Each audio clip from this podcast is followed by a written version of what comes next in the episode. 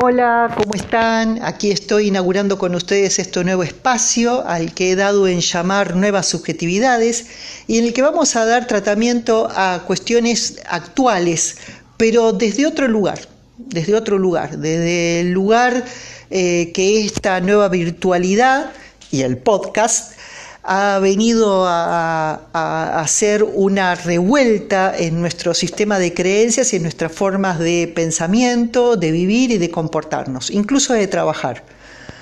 Sobre este punto, algunos colegas me han preguntado, y eh, los que me conocen saben que soy psicóloga, sobre eh, si es necesario hacer una redefinición o una refundación del psicoanálisis.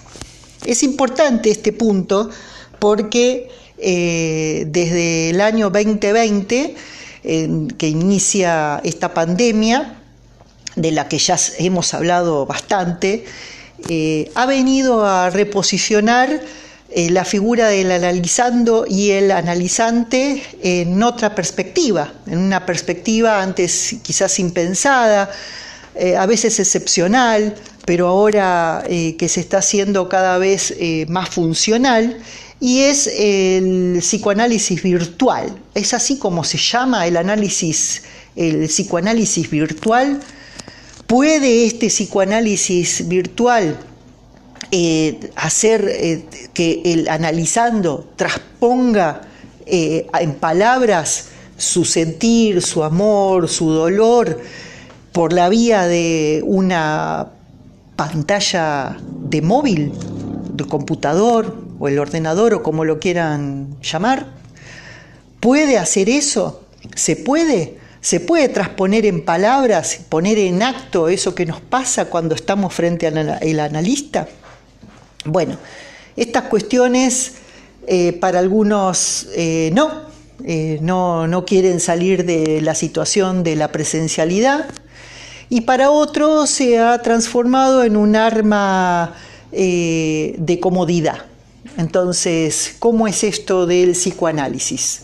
La virtualidad es cómodo y nos permite estar en un lugar donde no hay mucho compromiso con el otro que nos necesita, o por el contrario, la virtualidad eh, nos exime de ciertas pautas de conductas que antes eran imprescindibles e intocables en el psicoanálisis tradicional, como por ejemplo el, formato, ¿eh? el encuadre, el ahora, el sillón, el diván.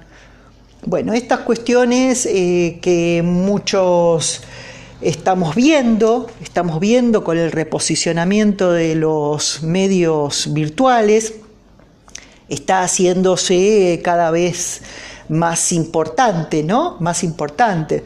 Y impide, no impide que uno empiece a, ver una transformación del psicoanálisis, de la teoría psicoanalítica tradicional, en donde ciertas pautas siempre fueron inamovibles. Bueno, la época freudiana no es la misma que estamos viviendo ahora.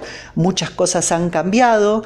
De hecho, eh, yo escribí un artículo hace un año atrás que eh, es de mi autoría, en donde dejo traslucir eh, la necesariedad de reconstruir ¿eh? reconstruir la noción de Edipo frente a las nuevas conformaciones familiares.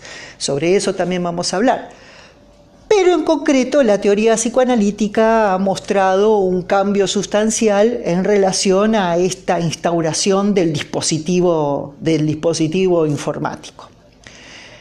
Podemos eh, pensar eh, que con esta, en esta nueva era que no es, no es diferente a unos años atrás, sino que estamos en una nueva década en que nos ha impuesto una nueva forma de vivir, implica también una nueva forma de analizar. Bueno, dejamos abierto el interrogante para los colegas. Esto es eh, una, un interrogante que se viene planteando y que hay que escucharlo, hay que escucharlo no solamente de parte de los que necesitan de nosotros, los eh, psicólogos, para poder avanzar en ciertos ámbitos de la vida, eh, y también de parte de colegas que se sienten cómodos y de parte de colegas que no se sienten cómodos con el análisis virtual. Bueno, les mando un abrazo y vamos a seguir con esta temática y trataremos de, pensar en, alternativas y de argumentos posibles para los que nos para quienes nos escuchan. Un abrazo para todos.